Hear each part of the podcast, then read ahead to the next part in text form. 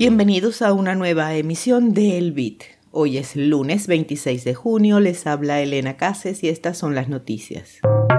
Brasil avanza en el camino de Bitcoin. Según el Grupo de Acción Financiera Internacional, la regla de viaje se aplica poco. Ley para las criptomonedas en Perú fue aprobada por la Comisión de Economía del Congreso. El Fondo Monetario Internacional y su guerra contra Bitcoin. Este resumen llega a ustedes gracias a la librería de Satoshi, una comunidad de aprendizaje de Bitcoin y Lightning Network en tu idioma. Más información en libreriadesatoshi.com.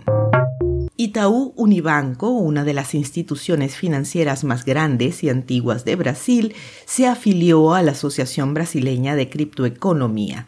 Es el primer y único integrante procedente de la banca tradicional en la organización. Ave Crypto cuenta con 25 integrantes hasta ahora. Bitso de México, Ripio de Argentina y Mastercard son otros de sus integrantes.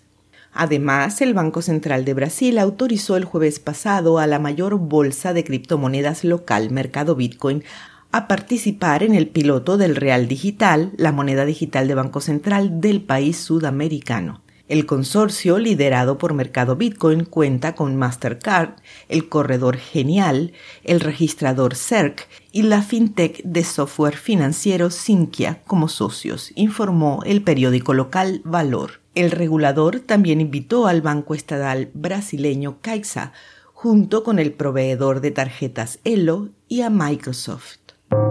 El 23 de junio, el Grupo de Acción Financiera Internacional, organismo de las Naciones Unidas cuya función es promover estrategias para combatir el blanqueo de capitales y la financiación del terrorismo, explicó que más de la mitad de los Estados miembros no han aplicado la llamada regla de viaje.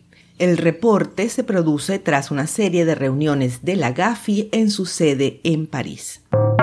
En la sesión ordinaria del pasado viernes 23 de junio, la Comisión de Economía y Finanzas del Congreso de Perú aprobó, por 10 votos a favor, 4 en contra y 2 abstenciones, el dictamen de la ley que regula la comercialización de Bitcoin y criptomonedas en ese país. Ahora el proyecto, que fue presentado inicialmente en diciembre de 2021, entrará en la plenaria de la entidad unicameral peruana donde tendrá un último debate antes de ser aprobado o rechazado. La ley plantea la regulación de las operaciones y funcionamiento de las empresas prestadoras de servicios con criptoactivos como exchange y monederos y deja en el usuario la responsabilidad de informarse sobre los riesgos. Además, aclara que el uso de los criptoactivos, sus reglas, valor y demás serán fiscalizados por la Unidad de Inteligencia Financiera de la Superintendencia de Banca y Seguros. En un informe presentado este 22 de junio, el Fondo Monetario Internacional manifestó su interés en promover el uso de las monedas digitales de Banco Central en América Latina en un intento de hacer contrapeso a la adopción de Bitcoin. El FMI reitera que las criptomonedas como Bitcoin son volátiles y carecen de control centralizado. Cito. La experiencia de El Salvador con Bitcoin sugiere que existen riesgos al adoptar criptoactivos sin respaldo, aquellos que dependen de la oferta y la demanda en lugar de cualquier activo por valor y que están sujetos a una volatilidad de precio significativa incluso cuando cuentan con el apoyo explícito del gobierno.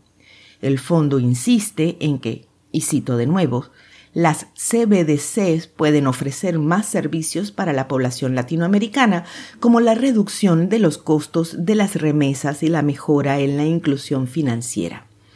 Tan lindo él ahora se preocupa del costo de las remesas y de los desbancarizados. Al cierre de esta emisión, el precio de Bitcoin es de 30.450 dólares, con una variación a la baja del 0.74% en 24 horas. Esto fue el Bit desde la librería de Satoshi con una producción de Proyecto Bitcoin.